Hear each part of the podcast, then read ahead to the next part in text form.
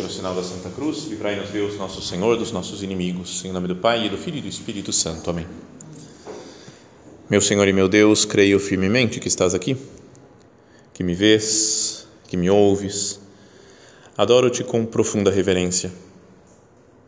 Peço-te perdão dos meus pecados e graça para fazer com fruto este tempo de oração. Minha Mãe Imaculada, São José, meu Pai e Senhor, meu anjo da guarda, intercedei por mim.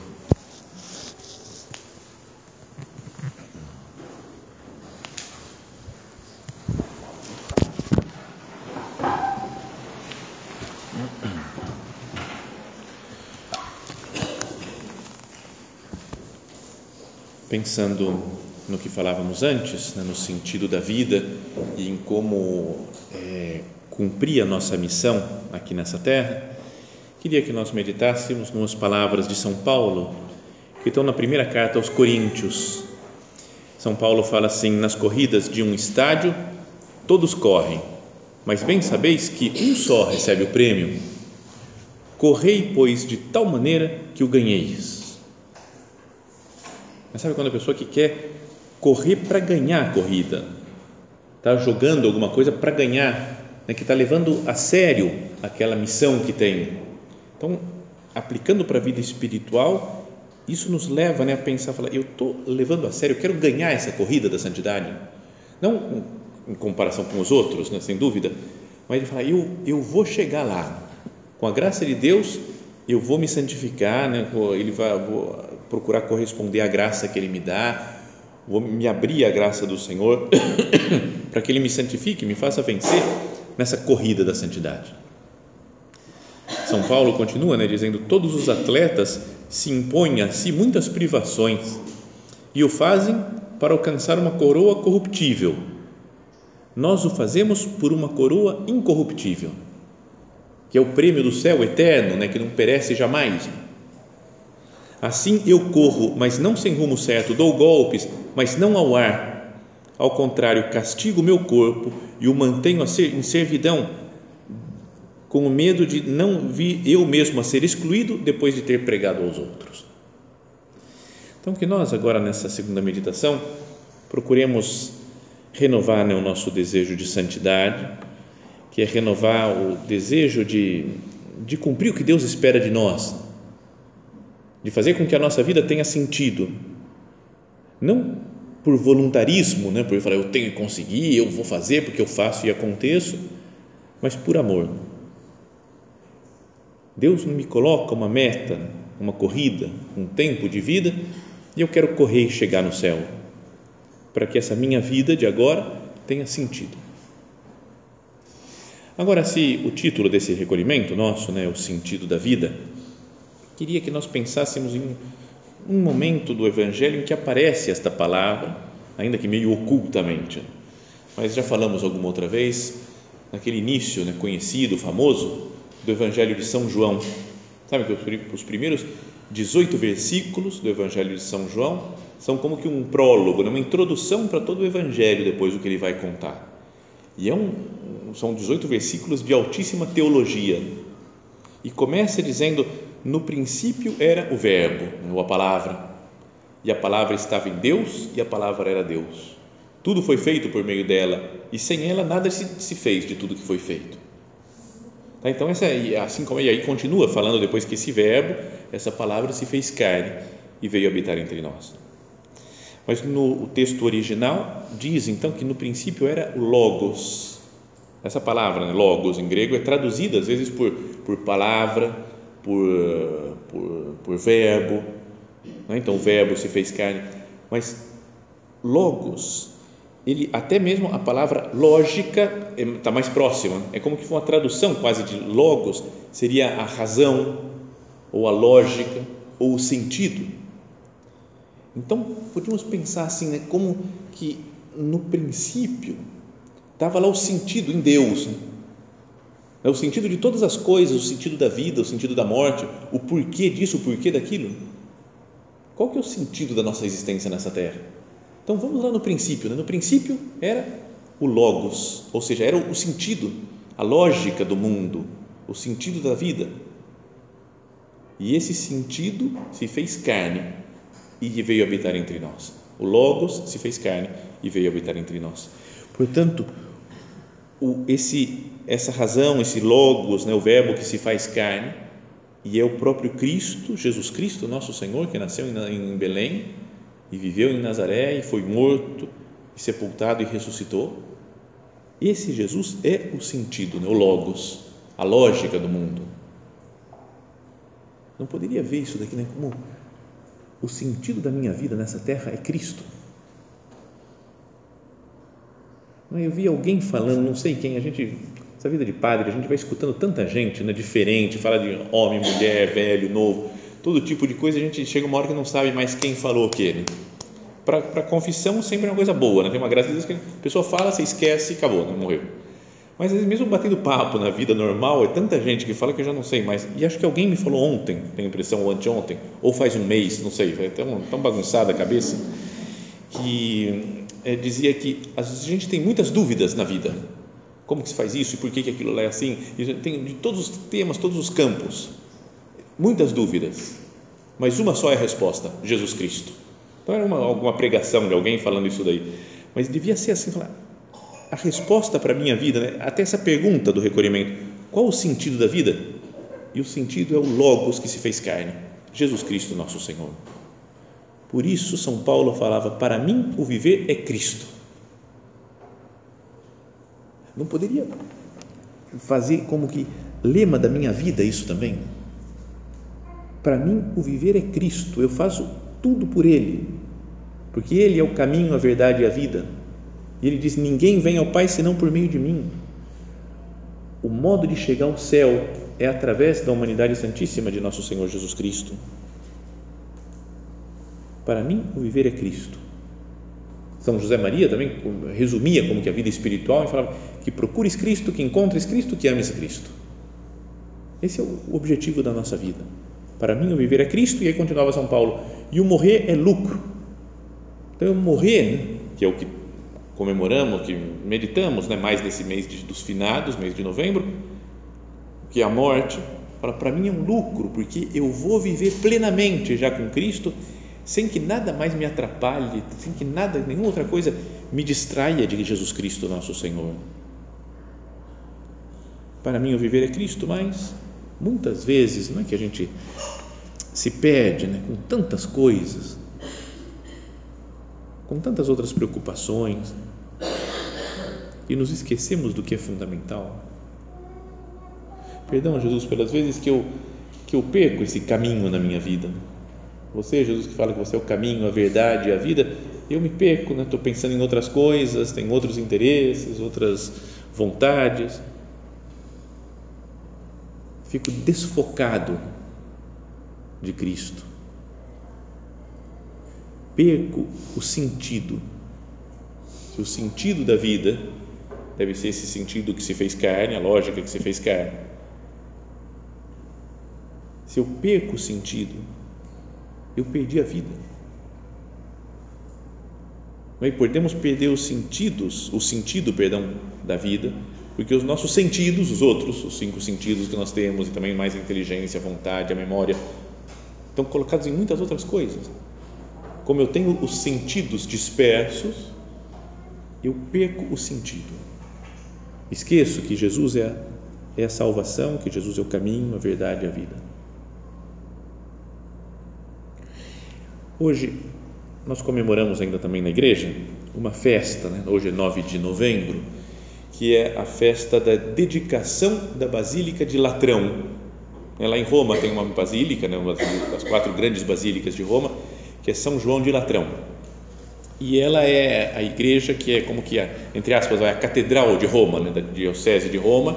Então é como que a catedral do Papa, essa daí. Então, tem sempre nas, nas, nas igrejas, se faz um momento, uma cerimônia de dedicação, que é como que uma consagração ao culto. Aquele lugar passa a ser um lugar sagrado, onde vai se oferecer o sacrifício da missa, né? onde seja um, um, um, um local de culto. Então, hoje é o aniversário do dia em que foi dedicada, né, que foi consagrada essa basílica lá de Roma, Basílica de São João de Latrão. E tem uma missa toda especial para ela, né? com todas as orações próprias dessa missa e até umas leituras específicas para se fazer na missa de hoje. Né? Quem pôde ir à missa hoje de manhã, por exemplo, né? depois à tarde já vai ser a missa do domingo, né? mas agora de manhã, ainda quem pôde participar dessa missa deve ter ouvido a seguinte leitura, que é tirada do capítulo 2 do Evangelho de São João. Fala assim: estava Páscoa, estava, perdão, estava próxima a Páscoa dos judeus e Jesus subiu a Jerusalém. No templo, encontrou os vendedores de bois, ovelhas e pombas e os cambistas que estavam aí sentados. Fez então um chicote de cordas e expulsou todos do templo. Junto com as ovelhas e os bois, espalhou as moedas e derrubou as mesas dos cambistas. E disse aos que vendiam pomba: Tirai isto daqui, não façais da casa do meu pai uma casa de comércio. É, expulsão dos vendilhões do templo, que devia ser um ambiente muito ruim lá. Né? O templo de Jerusalém é uma multidão, né? milhares e milhares de pessoas, e, e, tinha algumas coisas muito estranhas lá. Por exemplo, esse negócio de ter os cambistas, é que não podiam usar moeda normal, moeda de uso corrente na sociedade dentro do templo. Então eles tinham que trocar, né? vender como se fosse uma casa de câmbio lá na entrada do templo, para poder depositar os dinheiros lá do templo no templo do Senhor. Então, nisso daí já dá chance para muito roubo, para passar perna. Os que tomavam conta dessas, os cambistas, podiam explorar as pessoas mais pobres. Também para quem levava um cordeirinho, por exemplo, para ser oferecido lá no templo, eles podiam chegar e falar: não, não, não tá bom esse cordeiro, não, não é digno do Senhor isso daqui. Então, vamos fazer o seguinte: deixa esse cordeiro aqui, compra esse outro cordeiro bom que nós temos já pré-selecionado para fazer o, o sacrifício. Então, dava uma, uma situação de muita de, de muita roubalheira, de muita enganação. E Jesus fala: Não façais da casa do meu pai uma casa de comércio. Em outros evangelhos, né, falando também esse comentário que Jesus faz é: Vós fizestes dele uma, um covil de ladrões. Né, transformou a casa de Deus num covil de ladrões. Então, continua o evangelho, São João, meditando, explicando a cena, diz: Seus discípulos lembraram-se mais tarde que a Escritura diz: O zelo por tua casa me consumirá. Então os judeus perguntaram a Jesus: Que sinal nos mostras para agir assim? Por quem é você para ficar atuando dessa maneira aqui? E ele respondeu: Destruí este templo e em três dias o levantarei. Os judeus disseram: 46 anos foram precisos para a construção deste santuário e tu levantarás em três dias. Parece que não tinha lógica nenhuma. E São João diz: Mas Jesus estava falando do templo do seu corpo quando Jesus ressuscitou no terceiro dia, os discípulos lembraram-se do que ele tinha dito e acreditaram na Escritura e na palavra dele.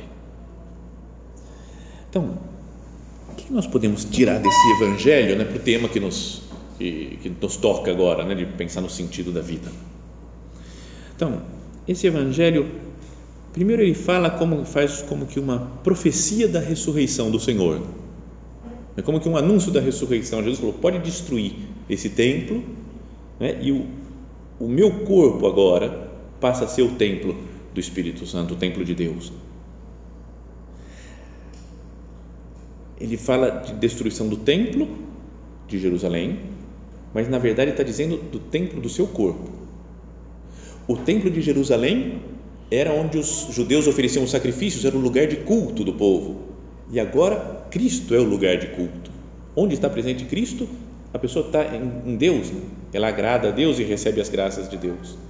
Lembra depois, um pouco mais para frente, no capítulo 4 do Evangelho de São João, vai aparecer aquela cena de Jesus no poço de Sicar, conversando com uma mulher samaritana. Então ela chega, Jesus pede água, pede de beber, depois fala: se conhecesses o dom de Deus. Então, Jesus começa a conversar com ela é? e falar da, da vida espiritual. E ela vai vendo que Jesus é talvez um profeta, né? será que é o Messias esperado? Começa a pensar nisso e aí ela resolve tirar uma dúvida espiritual. De vez em quando a gente tem umas dúvidas, né? não tem? De teologia, de doutrina. Então, se a gente está com uma dúvida, e aí começa a conversar com uma pessoa que você vê que é super santa, super inteligente, você fala, ah, deixa eu perguntar para essa daqui, vou perguntar essa dúvida. E fez a, a mulher samaritana fez a mesma coisa. E falou, ó, onde é que a gente tem que adorar, hein? Porque vocês que são judeus falam que tem que adorar lá no templo de Jerusalém. Mas nós não, para nós é aqui, né? tem uma montanha que se chama Garizim, e fala, para nós a gente oferece o culto aqui para Deus nesse monte. Afinal de contas, onde tem que adorar? Qual que é o lugar certo? E Jesus fala que os verdadeiros adoradores que o Pai quer são os que o adoram em espírito e em verdade.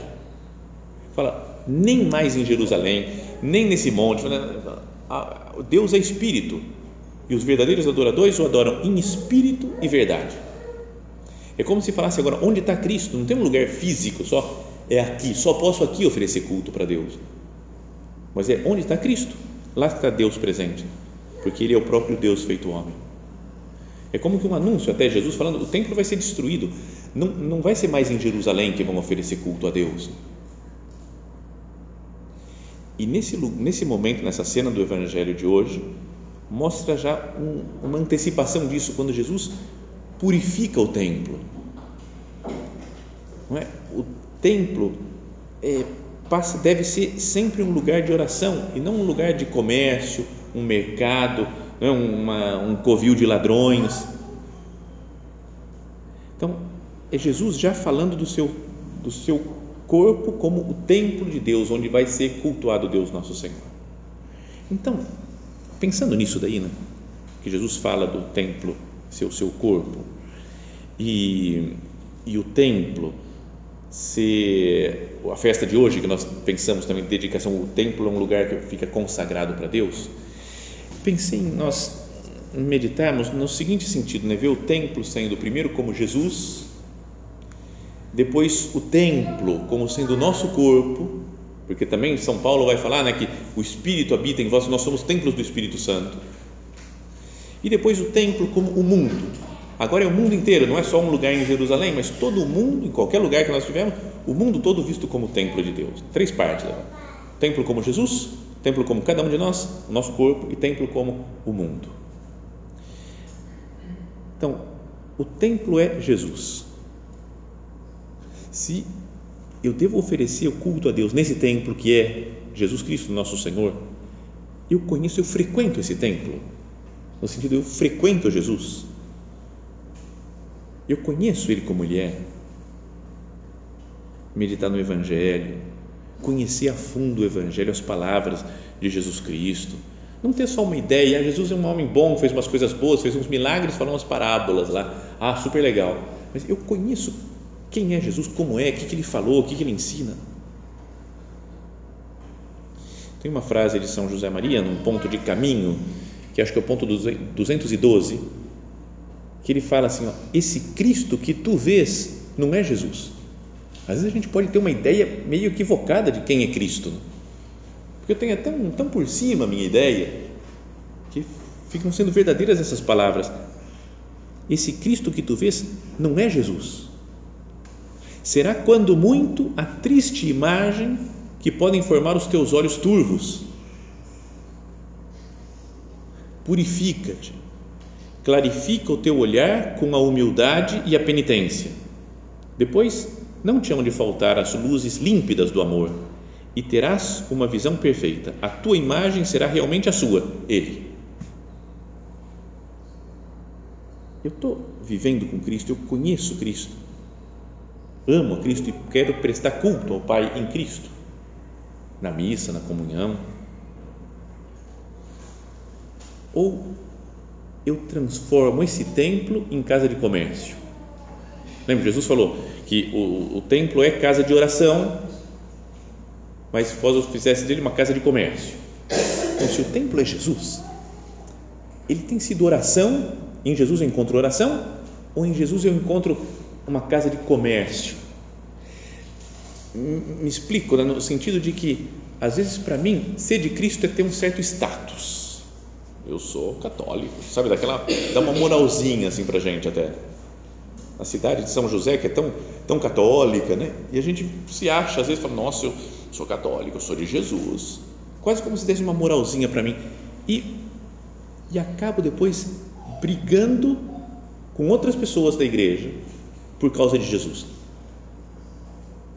Sabe quando fala, eu sou mais dessa linha, não, outra pessoa dessa linha, não, eu vou mostrar que a minha linha é mais certa. Eu sou mais assim, e começa a ter briga, fala, esse daqui faz, faz errado, esse presta culto errado, esse daqui faz. Será que as nossas brigas internas sobre Jesus, não estou fazendo isso que Jesus disse. O templo, que Jesus, é casa de oração e eu estou fazendo uma casa de comércio.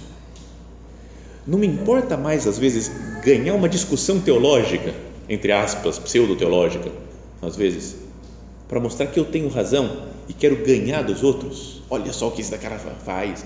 De qualquer linha, né? de, de direita, de esquerda, de centro, de alto, de baixo, de, de eu dou mais importância para as minhas brigas, as minhas discussões teológicas, fazendo assim de Jesus uma casa de comércio, porque eu quero o meu interesse, e deixo de lado isso que é casa de oração.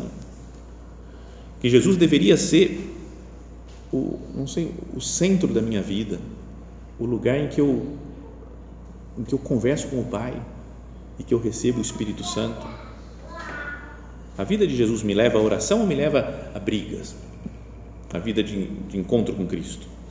E depois também tem outra coisa que é eu vejo Cristo como uma casa de comércio quando eu vejo a fé como supermercado. Sabe, você vai no supermercado e vai lá e vai escolhendo as coisas que você quer. Né? Fala, esse daqui, esse produto, nossa, eu vou pegar esse modelo, gostei desse daqui. Isso aqui eu não vou levar, não, está muito caro. Esse outro negócio eu não gosto disso, não me interessa. Ah, essa outra coisa eu gostei. E às vezes a gente faz isso com a fé, né? Essa parte da fé eu gosto, isso eu acho super legal. Essa outra aqui, não esquece, vai, deixa, não tem problema. Sabe, eu vou escolhendo as coisas que me agradam. Não estou fazendo uma espécie de comércio com Deus, com a fé, com a igreja, com a doutrina, com o catecismo. Essas coisas eu concordo, a igreja, essas coisas eu não concordo. E acho que tudo bem. Não deveria aceitar Cristo plenamente do jeito que Ele é? Ou faço de Jesus uma casa de comércio? Depois, pensemos nessa segunda ideia. O templo é o lugar de oração, de culto, como sendo cada um de nós. E não é verdade que tem em nós muitos vendilhões também? Se era para ser a nossa alma um lugar de oração, às vezes a nossa alma está tão bagunçada, né? Por raivas, por pecados, por correrias, por preocupações, por defeitos, está tão bagunçado, está tudo que é difícil que a minha, o meu mundo interior seja um lugar de oração. Não vou perdendo o sentido da vida assim, porque eu não me reconheço. Eu olho para dentro de mim e vejo tipo o templo de Jerusalém, né? aquela confusão e vendedores de pombas, de ovelhas, de bois, de tudo. Uma vez pensei uma ideia, mas que acho que não tem muito a ver não, mas eu vou repetir a ideia assim, mesmo sem ter a ver. É que dentro do, do templo lá, onde o pessoal tá, as coisas que Jesus expulsou foram vendedores de ovelhas e de bois. Então tem ovelha e boi dentro da nossa alma, que são uma espécie de pecados graves, coisa bicho grande. Tem um bicho grande, ovelha, boi. Então às vezes se a gente tem um pecado grave, uma coisa que a gente não quer se arrepender, que a gente não quer pedir perdão para Deus, que a gente tem vergonha, será que não atrapalha o meu relacionamento com Deus? Porque tem ovelha, tem boi dentro da minha alma. Tem que vir Jesus e derrubar, expulsar essas, essa ovelha, esse boi, né, com, com, a graça sacramental, né, no sacramento da confissão. Depois tem os animais um pouquinho menores, são as pombas, que são as nossas distrações, ou os pecados leves ou as distrações da vida espiritual. Pomba, em geral, faz a maior sujeira, né? Não é? Para mim dá uma impressão, você olha pomba, tudo bem que é símbolo do Espírito Santo, tem umas coisas super bonitas, mas na prática, na prática é um bicho sujo, tem piolho, parece ter umas coisas né, do mal, assim, a pomba. Coitada da pomba, mas é meio do mal, meio suja tudo. E dentro da nossa alma tem um monte, como se fosse um monte de pomba esvoaçante, né, que faz uma bagunça, uma sujeira, uma confusão. Será que Jesus não tem que vir expulsar, essa, tirar essas pombas daí? Né? Ele fala, tira, tira isso daqui daqui. Eu quero que a minha casa interior, que o meu mundo, o meu corpo, minha, minha alma seja um lugar de oração e depois as outras coisas que Jesus expulsa são os cambistas, né, as moedas que tem lá, né? tira as moedas. E as moedas a gente pode ver como que nossos apegamentos a coisas materiais, a sentimentos, nosso, a gente está muito grudado, está apegado a coisas e pessoas e sentimentos e interesses que impedem que a nossa vida seja uma vida de oração.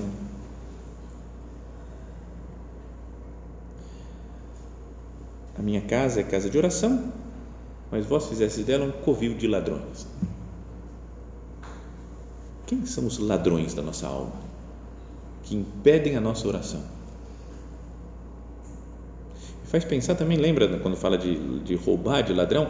Aquela cena lá no finalzinho do Evangelho, quando Maria Madalena está chorando né, na entrada do sepulcro né, e perguntam para ela, primeiro os, os anjos lá que aparecem, depois o próprio Jesus, e ela não reconhece: mulher, por que choras?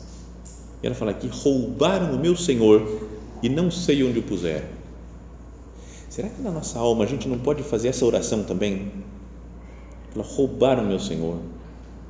Era para Jesus estar dentro de mim, para Deus Todo-Poderoso viver na minha alma em graça, mas roubaram meu Senhor e não sei onde o puseram mais. As minhas preocupações, as correrias, a falta de oração, tantos outros problemas são os, os ladrões que vão roubando Jesus de nós. Não é para chorar também, como a Maria Madalena. Por que choras? Porque roubaram meu Senhor. Fala, Jesus, te roubaram de mim. Você estava antes da minha alma, Jesus, quando eu era mais de oração, eu vivia mais na Sua presença, mas agora eu estou tão preocupado com tantas coisas interiormente que perdi Jesus, parece. Roubaram meu Senhor e não sei onde o puseram. Que a nossa casa, nossa alma, nosso corpo seja um templo também, casa de oração e não casa de comércio ou um covil de ladrões. E depois, em terceiro lugar, o templo é o mundo em que nós vivemos. Sabem que, perdão pela comparação, já peço antes de contar a história, já peço perdão desde o. Talvez tenha falado já para alguém isso, mas acho que foi há dois anos atrás, estava fazendo minha oração e acho que era num dia como hoje, tenho impressão, né? porque o Evangelho é esse daqui. Estava lendo esse Evangelho e, e aí tocou o celular, mensagem do WhatsApp, e eu olhei. Reconheço que eu não devia ter olhado, falei, fazendo oração, né? deixa, deixa o WhatsApp para depois, mas a gente tem as misérias, cada um tem as suas. Então tocou e eu olhei para ver quem, quem era a mensagem, e era uma pessoa mandando uma notícia que o Trump tinha acabado de ser eleito nos Estados Unidos. E a notícia era: Trump é, é, é eleito presidente dos Estados Unidos todas as bolsas de, de valores caem no mundo inteiro. E aí eu falei, ia ler, eu falei, não, dane-se, vamos fazer a minha oração. E aí olhei e falou, Jesus derrubou as mesas dos cambistas. Eu falei, cara, derrubou a bolsa, derrubou as mesas de cambista. Não é que o Trump seja Jesus Cristo, nem muito longe disso, nem nada, não tenho nenhuma comparação, mas me fez pensar, né, quando a gente dá, no mundo dá tanta importância, né, ao dinheiro e fama e glória, Parece que a única coisa importante, a bolsa caiu, o dólar subiu. Tudo bem, mas será que é isso que é o importante, fundamental na nossa vida? Não estamos transformando o mundo num covil de ladrões, numa casa de, de comércio. O mundo que deveria ser o lugar de encontro nosso com Deus. Toda a ideia de santificar o trabalho, de colaborar com Deus, nosso redem, nosso salva, nosso nosso criador, com a criação do mundo, colaborando com Deus que é criador, colaborando com Jesus, nosso Senhor, que é o redentor, com o meu trabalho, com a minha vida de santidade no mundo, eu vou transformando o mundo, vou criando com Deus, vou redimindo com Deus.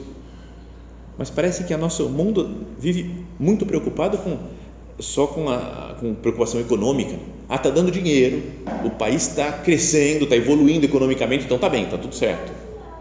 Porque vai ter emprego, vão gerar emprego tem sua importância, mas será que não é muito menor do que ver o mundo como templo de Deus?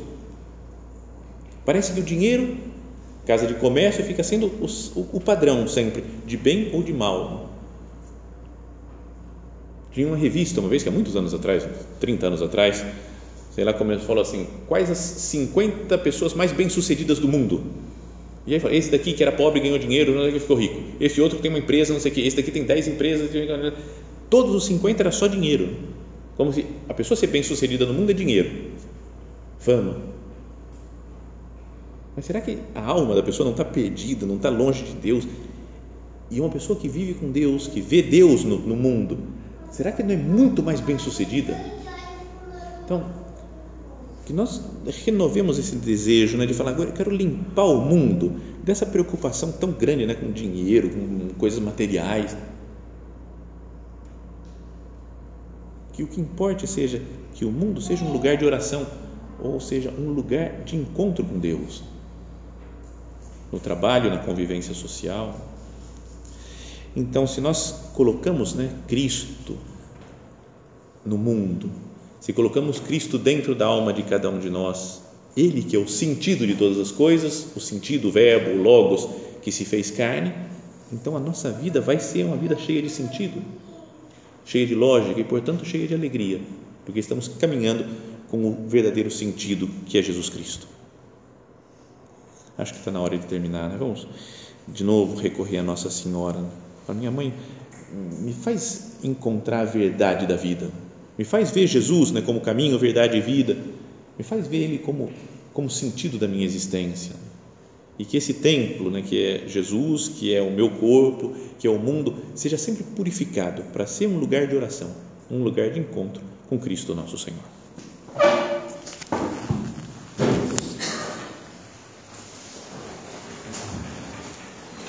Dou-te graças, meu Deus, pelos bons propósitos, afetos e inspirações que me comunicaste nesta meditação. Peço-te ajuda para os pôr em prática. Minha Mãe Imaculada, São José, meu Pai e Senhor, meu anjo da guarda, intercedei por mim.